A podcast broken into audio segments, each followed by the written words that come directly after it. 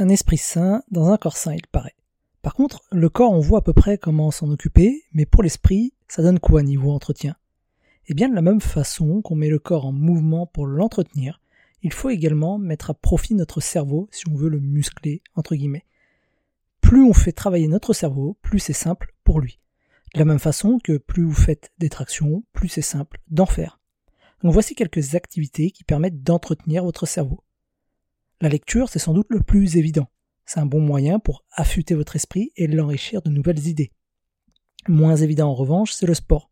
Le sport est bon pour notre cerveau puisque ça permet de l'oxygéner, mais aussi de se protéger de nombreuses maladies. Les chercheurs ont même découvert que les pratiquants de sport avaient plus de matière grise que les personnes sédentaires. Méditer, c'est également excellent pour notre cerveau. Ça nous rend plus résistants au stress, plus empathiques, plus ouverts aux autres, et j'en passe.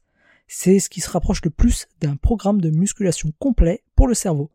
Enfin, et surtout, comme pour le sport, ne surtout pas négliger le repos si on souhaite que notre cerveau carbure. Si on zappe cette étape, on peut être certain qu'on ne sera jamais au top de nos performances.